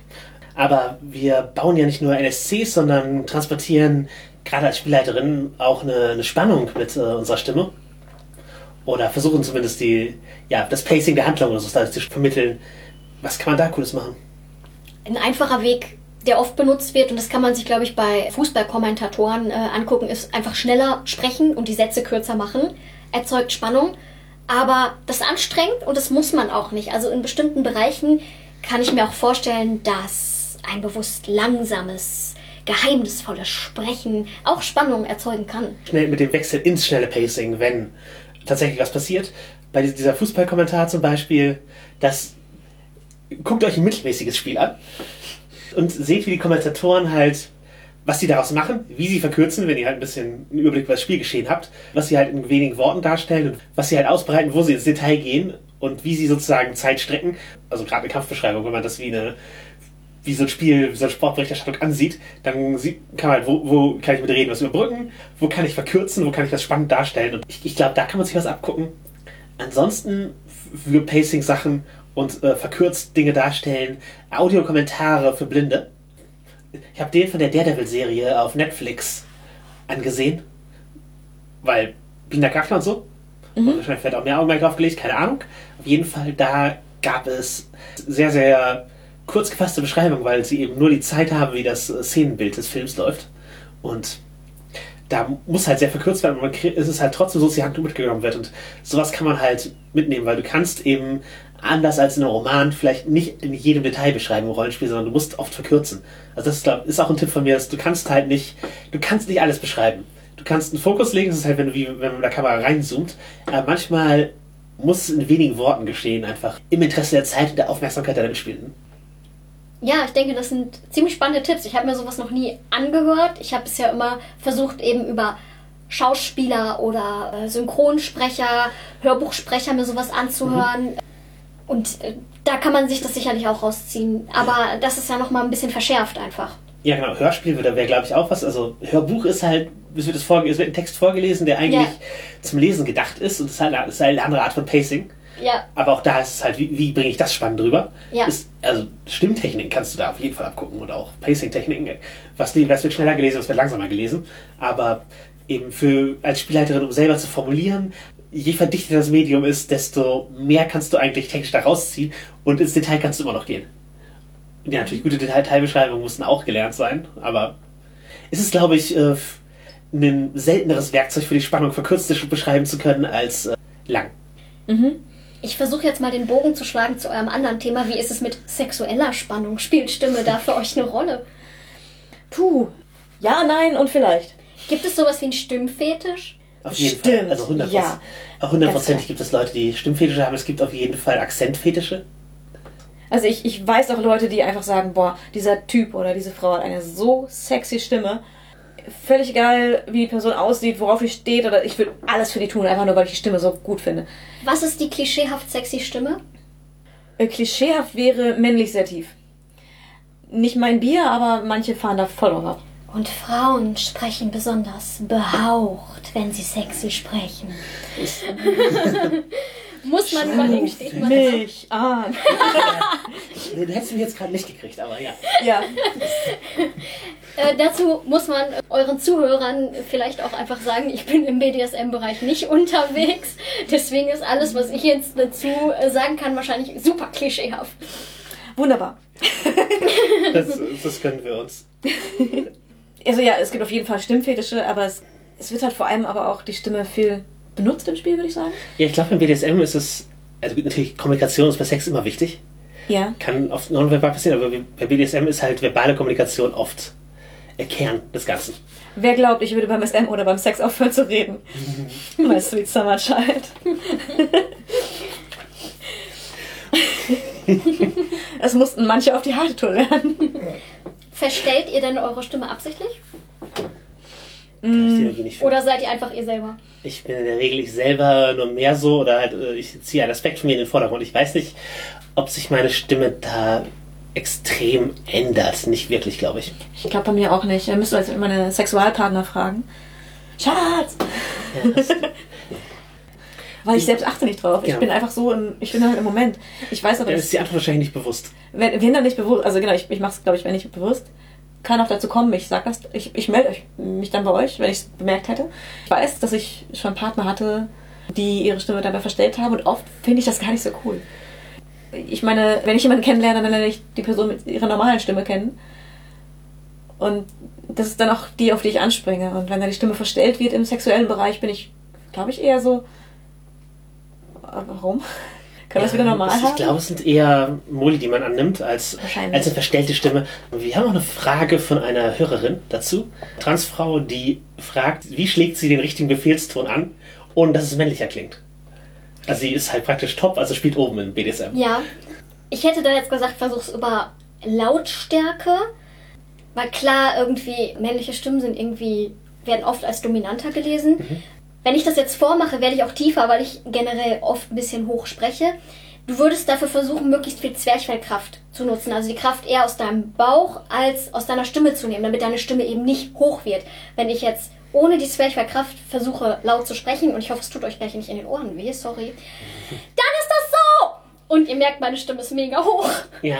Und um das Ganze aber ein bisschen vielleicht in Anführungsstrichen dominanter klingen zu lassen, und ein bisschen durchdringender klingen zu lassen, angenehmer für meine Stimme zu machen, äh, würde ich jetzt mit Zwerchfellkraft eben das anders machen. Ich rufe jetzt einfach mal Hopp, weil das eine Übung ist, die ich oft mache und das jetzt einfach abrufen kann. Hopp! Und ihr merkt, meine Stimme ist gleich viel anders. Ja, ja. das, das war mit Zwerchfell. Ja, ich, ich finde Hopp ganz gut, aber. Nein, nee, nee, von der, von der Lautstärke her ist die Frage. Ja. Ist lauter werden ist das, man, ist das, ist, es ist eine Möglichkeit. Ja, es ist cool. Genau, das hat was Kasernenmäßiges, finde ich. Ja für, ja. Für, für, manche mag das was sein. Ähm, ich weiß, manche werden auch sehr leise. und eindringlich. Ich, Oh, ich, das kann auch gefährlich äh, äh, wirken, ne? Also kann ich mir auch vorstellen. Ich für bedrohliche Rollen, also ich habe ja keinen Top-Energie, aber ich mache das für bedrohliche Rollenspielcharakter manchmal halt einfach sehr leise und monoton sprechen und wenn Leute unterbrechen, sowas fragen wie, begehrt ihr das Wort? Das, das ist halt auch so ein bisschen, glaube ich, so ein bisschen der Elternmodus, ne? Wenn du dann anfängst, alle im Namen deines Kindes ruhig und langsam zu sprechen, weißt du, okay, jetzt ist die Kacke am Dampfen. ich wüsste jetzt nicht, was ich für ein, dafür Modi einnehmen würde, aber ich, ich, ich glaube, bei mir wird es sehr gefährlich, wenn ich plötzlich ruhiger werde. aber das ist eine Typsache. Aber äh, ja, ich, gute Frage. Ich weiß nicht, ob ich sagen würde, dass das, das tiefer werden unbedingt ein. Also ja, natürlich, es kann dominant wirken, aber Ich glaube, ihr Problem nicht ist, dass sie tun? praktisch... Hm? einfach nicht tun. Versuchen. Ja, ja, ich glaube, es ist ihr Problem, dass sie praktisch, wenn sie im Dom-Modus spricht, Direkt tiefer wird. ja, genau. Die alte äh, Stimmproduktion quasi wieder drin hat. Ja, irgendwie in die Richtung, genau. Ja, ich glaube, dann ist die, die, ist der Trick, in Anführungszeichen, sich eine, das zu üben. Also sich eine, eine weibliche, dominante Stimme anzutrainieren. Ja, versuchen kopfmäßig in diese Stimmung, in diese Emotionen hineinzuversetzen und dann zu üben, ist auf jeden Fall sinnvoll, weil, wie schon angesprochen, Emotionen beeinflusst unsere Stimme auch. Und vielleicht versuchen, wo selber so dein Typ von, von Top auch liegt, wie du es halt vielleicht noch so ein bisschen mehr herauskitzeln kannst. Ich glaube, da gibt es halt leider kein Patentrezept äh, Nee, irgendwie. nee, wahrscheinlich nicht. Aber ich, wir, hatten, wir hatten vorhin gesagt, äh, die eigene Stimme aufnehmen und gucken, was einem gefällt. Ist da, glaube ich, ganz gut. Also wirklich einfach mal, ich wollte gerade sagen, Kassettenrekorder nehmen. Die meisten würden wahrscheinlich ihr Handy nehmen, aber Ja, es gibt Diktier-Apps. ja. Und äh, üben. Äh, einfach gucken, welche verschiedenen Stimmlagen hat, hat man zur Verfügung und gucken, weil, wie hört sich das an und, und was möchte man, worauf gehört wird. Ja, dann, dann, dann am, am lebenden Objekt äh, erproben und gucken, ob es darauf reagiert. Genau. Ich glaube, das ist das Einzige, was man machen kann, zu gucken, welche verschiedenen Stimmfarben hat man und welche kann man wie einsetzen und wie, wie funktioniert das. Und das dann abtrainieren auf Dauer, weil das stelle ich mir sehr schwer vor, wenn man dann in so einen Modus wechselt, den man drin hat und dann, Ja, genau. Es gibt natürlich verschiedene BDSM-Kontexte, in denen man mit Sprache arbeiten kann. Mhm. Halt, das kleine Kinderding hatten wir schon. Es gibt halt Leute, die Ageplay betreiben und versuchen, ein anderes Alter darzustellen, als sie sind. Gibt es das auch umgekehrt, dass man sich älter macht? ja klar. Da würdest du dann wahrscheinlich eher so ein bisschen eine rauere, heisere Stimme. Also wenn ich älter klingen würde, würde ich, glaube ich, versuchen, tatsächlich tiefer zu sprechen. Ja, aber es Tiefer und ruhiger. Genau. Ist tatsächlich bei Frauen auch so, die haben ja keinen Stimmbruch, Männer haben Stimmbruch und da passiert das so plötzlich und bei Frauen ist das eher so, dass das über lange Zeit langsam passiert. Also es ist natürlich, dass deine Stimme mit dem Alter Tiefer wird. Tiefer wird. Graduell, genau. Und ja, ich glaube, das ist halt dann auch im Kontext von Autoritätsfiguren. Dass halt, wenn du einen hier Professor-Studentin-Rollenspiel machst, in der Regel stellst du dir ein Altersgefälle vor. Und wenn beide Leute halt im selben Alter sind oder was auch immer, dann kann es halt sein, dass die Top-Person sich halt älter spielt. Das, das klingt zwar gemein, aber ich, ich würde es äh, vom- von der Sprachmelodie auch ein bisschen auf langweiliger runtertonen. Für Für Professor? für, für, für Professor oder älter oder so. Und für, für Jünger würde ich es in unerträglich hochtunen. Ich glaube, das liegt viel an unseren Erfahrungen im Uni-Kontext mit nervigen Dozenten. Das mag sein, aber ich hatte auch sehr gute Dozenten, die hab- aber äh, mit verschiedenen Sprachfärbungen, sag ich mal. Ja. Auch in verschiedenen Altersstufen. Da gibt es halt Petplay, wo man tierhafte Aspekte annimmt. Und das dann- kann halt auch so eine, also selbst wenn man, also es gibt Leute, die nonver- nonverbal werden Mhm. und halt sozusagen gar nicht mehr sprechen, sondern halt irgendwie laut malen. Petplay-mäßig, da ist natürlich, wie, wie spricht man Leute an, die sich wie ein Tier verhalten? Zum einen und zum anderen, welche, welche Stimme hat man als Katze oder was auch immer. Also wenn du Tiere ansprichst, ist natürlich ganz klar, dass du oft in diese typische Ammensprache verfällst, die du auch mit kleinen Kindern oft Ja. hast. Ne? Oh, kleine Katze, oh, du bist so süß. Man muss halt gucken, dass es nicht albern wird, ne? Ja. dass du dann plötzlich irgendwie ankommst und miau. Das hat dann, weiß ich nicht. Ich Es gibt viele, die sprechen mir Mau, also ich spreche auch fließ- fließend Mau. Aber die Frage ist, wie man es umsetzt. Kann ich mir nicht mauen, meine Stimme kaputt machen? Das ist jetzt meine Frage gerade. Ich glaube nicht. Besteht da, also besteht da ein Risiko, wenn ich das tue? kommt drauf an, wie lange, über welchen Zeitraum, wie oft und in welcher Intensität du es tust, glaube ich. Ich glaube, wenn es halt nur für so eine Session mal ist, ist das auch okay. Im Zweifelsfall wärm dich vorher mit Lachsbox auf. Ja, okay, okay das, das ist Also einfach mal mit dem, mit dem Strohhalm ins Glas blubbeln vorher. Alles klar. Auch für Ageplay gut zum Ein Reinkommen. Was du ja meintest, wie man, wie man mit äh, Tieren und kleinen Kindern spricht. Ähm, Hopp! Ja, das wäre bei mir sehr passend. Oder wie ich, zu- wie ich vorhin zu unserer Katze sagte, junge Dame. Es funktioniert wieder. Das ist, das ist gut.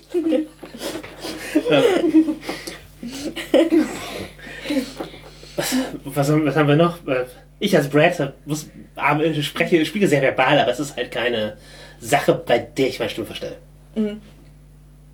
Ja, die, die Wortwahl, oder? Ja. Die ändert sich. Ja, ich, ich entschuldige mich nicht mehr grundlos. Das, vielleicht solltest du häufiger in deinem Alltag in deinen Brad-Modus gehen. Hat halt andere Nachteile. Nutzt du denn vielleicht auch eine bestimmte Art zu atmen oder deine Stimme zu benutzen, um in diesen Headspace zu kommen? Glaube nicht. Das ist nicht bewusst. Ja. Nicht bewusst. Ich glaube, mein Headspace ergibt sich eher aus anderen Umständen und Kontexten mit den Personen als über tatsächlich den Stimmmodus. Ja. Ich glaube, aber es ist eine Variante, wie man das machen kann. Ich, Ich glaube weiß jetzt auch. nicht, wie oft das tatsächlich Anwendung findet, aber es ist ja klar, wenn ich jetzt anfange, schnell zu atmen, dann werde ich auch aufgeregter, ne? Dann schüttet mein Ja, Körper man, auch man, kann sich, man kann Adrenalin sich in aus. Sachen rein, ja, man kann sich in Sachen halt reinsteigern. Und man kann auch in Schmerz reinatmen oder also sozusagen, man kann praktisch durch den Schmerz atmen oder man kann es halt, man kann sich halt da selber in Panik bringen oder so. Panik ist das falsche Wort, aber Sich äh, in Rage äh, bringen. ja. Also ja, verschiedene Atemtechniken oder, oder Sprechtechniken verwenden oder einfach schon in die Stimme reingehen, die man als das Pad oder in dem das Age, was man playen möchte, oder im Befehlston. Das kann vielleicht helfen zum, zum Reinkommen. Oder andersrum, wenn man reinkommt, fällt einem das leicht. Das sind ja verschiedene Variationen, die es da geben kann. Ja, genau. Fällt mir gerade ein, Hypnose ist auch ein Ding, was im Kink ab und zu verwendet wird. Und da ist gerade der Hypnotisierer halt sehr auf seine Stimme angewiesen oft, um da zu suggerieren. Da, da wird halt viel mit so Ruhe gearbeitet. Da kann Atmung äh, sehr viel helfen, glaube ich. Der wird auch bewusst auf, also da achtet man auch bewusst auf Atmung. Ja. Also wird oft sozusagen gesagt, in welcher Weise man atmen soll, um diese Suggestion oder diese, das Ding jetzt mitzunehmen. Du hat, wir hatten aber vorhin auch über kurz über Körperhaltung gesprochen. Ja. Sowohl jetzt fürs Rollenspiel als auch fürs BDSM kann es ja einfach unglaublich viel ausmachen. Also äh, man merkt auch direkt in der Stimme. Deswegen wird ja auch empfohlen, für manche wichtigen Anrufe zu stehen und gerade zu stehen, damit man in der Stimme eben energischer klingt. Auch übers Telefon. Tipp habe ich schon gehört. Oder äh, das kann halt auch fürs, fürs Rollenspiel oder im BDSM eben helfen. Die, die, eine Position einzunehmen, die passend ist für das, was man darstellen möchte, sein möchte. Ja, man wirken möchte. Es gibt, es gibt halt der Stimme einen Kontext, wie man nach außen auftritt und verändert halt auch gleichzeitig das. Klar, der Tonus deines gesamten Körpers überträgt sich super schnell auf den Tonus deiner Stimme. Deswegen gibt's halt auch oft Stimmprobleme, wenn du eine sehr verspannte Person bist, weil sich dann auch dein Kehlkopf verspannt und verkrampft und die Stimmlippen. Aber das kannst du natürlich nutzen, ne? Wie ich das auch gerade vorgemacht habe mit dem Bauern, der so gar keine Muskelspannung hat. Auch das bringt dich in den Modus rein. Das ist eine gute Möglichkeit, das zu nutzen und eben auch vielleicht ein bisschen mehr Körperspannung für eine energischere Stimme. Und halt besonders gerade für jetzt jemanden, der sehr autoritär ist oder adelig oder eben für, aus irgendwelchen Gründen beruflich oder Hoch- halt Hochstatus, Niedrigstatus. hochstatusmäßig besonders gerade Haltung. Genau. Genau, es ist halt schauspielmäßig. Ich habe dir gerade Hochstatus und Niedrigstatus beschrieben. Also Hochstatus ist halt das Gerade. halt gerade Körperhaltung und Niedrigstatus ist das, das, das Zusammengesackte. Da sprechen wir in der. Therapie eher von Körpertonus, Hyperton oder Hypoton oder Euton für die Ja. gute Spannung. Hat nichts mit Eurythmie zu tun. Mhm. Kein Waldorf bei mir in der Stimmtherapie. Kein Rudolf Steiner. Okay, cool. Lass uns über Barrierefreiheit reden. Ja, wo ich noch gar nicht so wirklich drüber nachgedacht habe, aber was ich mich gerade frage, gibt es da auch Probleme beim BDSM? In der Barrierefreiheit werden wir uns das Thema Stimmstörungen, Sprechstörungen, Stottern vielleicht angucken. Gibt es stotternde BDSMler? 100%. Wie gehen die damit um? Haben die da Probleme in der Szene? Garantiert genauso wie überall anders auch. Also ich wüsste jetzt nicht, dass da irgendwelche Leute wegen konkret abgelehnt werden würden oder so, aber wenn man da schon unsicher ist, wird man in, nicht sicherer, um in die Szene reinzugehen, glaube ich. Es, kann sich gleich bei der Partnerwahl auswirken, wie auch sonst. Und halt gerade, wenn man eben, wenn man sehr verbal spielen möchte, dann ist es als Stotterer natürlich schwierig. Und wahrscheinlich braucht man auch verständnisvolle PartnerInnen dafür. Aber ich glaube, es ist in der BSM-Szene weniger schwierig, Stotterer aufzutreten, denn in der Rollenspielszene, weil in der Rollenspielszene ist ja alles durch Sprache. Es ist sehr sprechintensiv auf jeden Fall. Ja. Und ich denke, dass da das Problem oft eher im Einstieg liegt, dass du dir als stotternde Person vielleicht eher überlegst, äh, fange ich mit so einem Hobby überhaupt an und vielleicht gar nicht das Interesse dafür entwickelst, weil du sowieso die Hemmschwelle hast, ich muss da viel reden, ich muss vor anderen reden. Ich denke aber, so wie ich die Szene einschätze, wenn da mal jemand ist, der stottert, dann wird der auch in der Mitte aufgenommen. Bei sehr schwerem Stottern ist es dann natürlich irgendwann für die Zuhörer auch anstrengend, wenn da jemand auch anfängt mit sichtbaren Muskelverspannungen, starke Blockaden hat, es mehrere Sekunden dauert, bis er weitersprechen kann. Das zerrt an den Nerven und es ist auch für den Stotternden natürlich immer am schlimmsten. Ja, und es ist halt auch nicht so gemeint, dass ich solche Menschen nicht in meinem Leben haben will, aber ich würde mir deren Podcast vielleicht nicht anhören. Wenn sie, Äh. also unwahrscheinlich, dass jemand so, einen, so jemand einen Podcast macht, glaube ich. Und das ungeschnitten sendet, aber Es wäre eine coole Art und Weise für Therapie. Ja. Und äh, da möchte ich auch einfach äh, euch mit an die Hand geben, wenn ihr Stotterer seid, wenn ihr da Leidensdruck habt und Probleme habt, dann wendet euch an gute therapeutische Einrichtungen und die kann man unter anderem daran erkennen, dass sie dir nicht versprechen, dass sie ihr Stottern heilen. Denn leider ist Stottern eben etwas nicht Heilbares, aber man kann Techniken entwickeln, wie man flüssiger sprechen kann. Das Stottern wird nie weggehen, aber du kannst halt eben dir das antrainieren, dass es nicht mehr so belastend ist, dass du damit besser umgehen kannst und eben ein bisschen flüssiger sprechen kannst. Das klingt dann vielleicht trotzdem noch ein bisschen auffällig, aber es macht es dir und den Zuhörern vielleicht auch leichter. Und es gibt auf jeden Fall Hilfe für Stotternde. Ja. Und ich weiß zum Beispiel, dass es auch an der Uni Bielefeld Professoren gibt, die stottern und das mit Therapie unter Kontrolle haben und dadurch sich eben vor einen Hörsaal von tausenden Leuten stellen und ihre Vorträge halten können. ja. Und ich kenne auch einfach Leute, die stottern und Rollen spielen. Das sind halt, Ja. das sind dann eher die extremen Fälle, bei denen äh, dann wirklicher Ausschluss stattfindet. Aber noch schlimmer ist es gleich bei denen, die nicht hören können. Ja, das ist auch wieder so ein Klischee, weil derjenige, der nicht sehen kann, das ist oft der alte, weise Mensch, Mann oft sogar. Derjenige, der nicht hören kann, ist oft der Dumme. Das Wort taub kommt auch von tump, von dumm. Ja. Und das ist ein Klischee, womit äh, wirklich Schwerhörige oder Taube oft konfrontiert werden. Und was ich halt eigentlich schlimm finde, weil das sind halt ganz normale Menschen, die sind auch intelligent. Und natürlich ist es bei so einem sprechintensiven Hobby extrem schwer, wenn du nicht gut oder gar nicht hören kannst. Ja, also wir haben auch auf Cons wenig Besuchende, die ähm, halt da, dahingehend eingeschränkt sind, weil es ist halt super schwierig, es ist halt es laute Umgebung und so. Wir hatten mal einen da, der hat, hat uns dann angesprochen als Con-Organisator, der haben halt gebeten, sozusagen in der ersten Reihe sitzen zu können und mitzukriegen, was da überhaupt gesagt wird, weil er eben Blick auf die Lippen mit haben wollte. Und das haben wir dann halt erfüllt, aber der hat uns, der hat uns halt auch angesprochen und sozusagen uns das Vertrauen gegeben, dass wir damit cool umgehen und so. Und sonst hätte die Person halt auch eine schlechtere Con-Erfahrung gehabt, einfach durch ihre Einschränkung.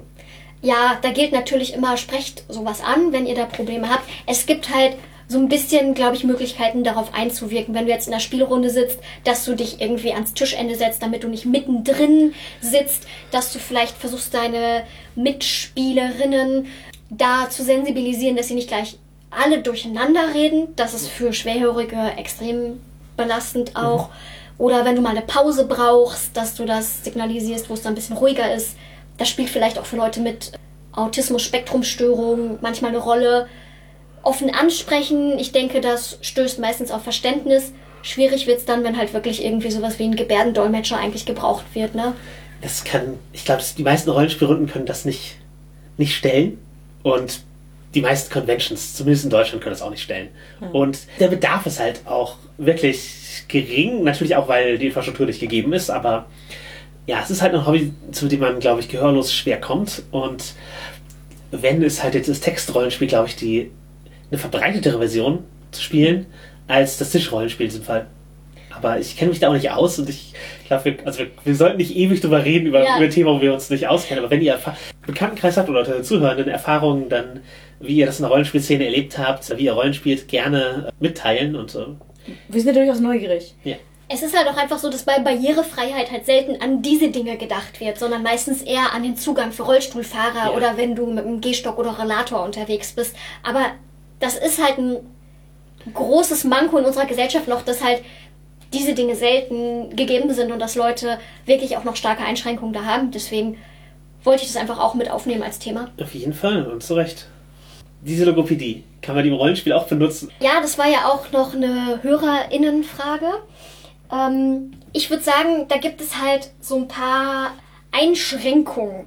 Denn es ist halt immer die Frage, besteht ein Leidensdruck, um mhm. was zu ändern? Wirklich in deinem Rollenspiel? Wir haben ja jetzt über diverse Möglichkeiten halt tatsächlich geredet, durch bestimmte Sprechtrainings, Artikulationstrainings, ein bisschen was zu verändern, dein Rollenspiel vielleicht interessanter zu gestalten. Aber man muss halt leichte Abweichungen nicht gleich pathologisieren. Ne? Ja. Nur weil ich oder Serena vielleicht auch generell ein bisschen zu hoch mit der Stimme sprechen, solange wir jetzt keine funktionellen Einschränkungen davontragen oder organische Schäden, ist das nicht unbedingt therapierelevant, genau, wenn wir halt keinen Leidensdruck verspüren. Ne? Es ist, bin halt einfach ich. Und ich selber trainiere jetzt ein bisschen daran, damit ich halt ein gutes Sprechvorbild und Stimmvorbild sein kann für meine Patienten und Klienten. Aber es ist nicht unbedingt therapierelevant, sowas. Aber ich würde halt generell sagen, dass so ein bisschen an der Kommunikation und an der Stimme und Sprechweise arbeiten halt auch generell immer sinnvoll und cool sein kann. Ja, und vielleicht kann man halt sozusagen über sich informiert ein paar Techniken mitnehmen und wenn es dieses globale Rohr ist. Ja, und wenn ihr da Leidensdruck habt und Bedarf habt, dann mh, mm, wendet euch doch an die Logopädie-Praxis eures Vertrauens. Ist Rollenspiel eine Technik, die man in der Logopädie verwenden kann? Das hat ja auch die äh, Hörerin gefragt. Ja, äh, tatsächlich scheint sie das ja in der Ergotherapie einzusetzen, was ich mega spannend mhm. finde. Also schreib gerne mal in die Kommentare, wie du das machst. Ich finde es total cool. Ich würde sagen, das hat in der Logopädie so ein paar Einschränkungen, weil ich arbeite meist bei Kindern, mit Kindern, die eher im Kindergarten oder Anfang äh, der ersten, zweiten Klasse sind. Ich weiß nicht, ob da Rollenspiel schon so das Thema ist und sein kann. Und ich arbeite ja meistens in einem One-on-One-Setting. Und ich weiß nicht, ob man zu zweit so unglaublich gut Rollenspiel spielen kann. In einem kurzen Zeitfenster von meistens 45 Minuten. Wahrscheinlich nicht im Rollenspiel im klassischen Pen-and-Paper-Sinne, sondern eher im ja, therapeutischen Sinne. Ja, aber was halt bei so intensiven Gruppentherapie-Geschichten zum Beispiel im Bereich Stottern halt echt cool sein könnte, gemeinsam eine Rollenspielrunde zu spielen, weil es einfach unglaublich viele Sprechanlässe mhm. schafft. Was aber definitiv der Fall ist, dass Rollenspiel im anderen Kontext bei uns eine sehr wichtige Rolle spielt, nämlich in der Entwicklung von Kindern, weil sich Spielverhalten bei Kindern entwickelt und damit auch so ein bisschen die Symbolfähigkeit. Also ich trainiere mit kleinen Kindern viel halt in Rollen zu schlüpfen, zum Beispiel, wenn wir mit dem Einkaufsladen spielen. Einer ist der Verkäufer, einer ist der Käufer und das halt umzusetzen, weil sich die Kinder in die Rollen reinversetzen müssen. Das stärkt halt auch die Theory of Mind, die Empathie und halt aber auch das Spielverhalten, Dinge symbolisch zu nehmen. Ich bin jetzt symbolisch der Verkäufer, ich bin es nicht wirklich. Und eine witzige Sache ist dann auch, dass ich dann zum Beispiel äh, die Banane nehme und als Telefon benutze, weil ich halt einfach das dann symbolisch verwende und nicht das reale mhm. Objekt. Es ist dann halt nicht mehr die Banane und Kinder haben einen bestimmten Entwicklungsschritt, dann da auch das mitzuspielen und das auch als Telefon zu akzeptieren. Oder die sagen, das ist doch gar kein Telefon. Ne? Also es ist wichtig, wir nutzen das, aber nicht im Pen-and-Paper-Kontext. Ja, du hast eben die Rotzflagenstimme gefunden. Ja, ja, auf jeden Fall.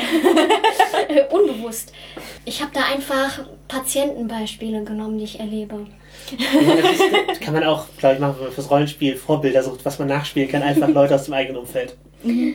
Idealerweise Leute, die dich unterstützen. Ja.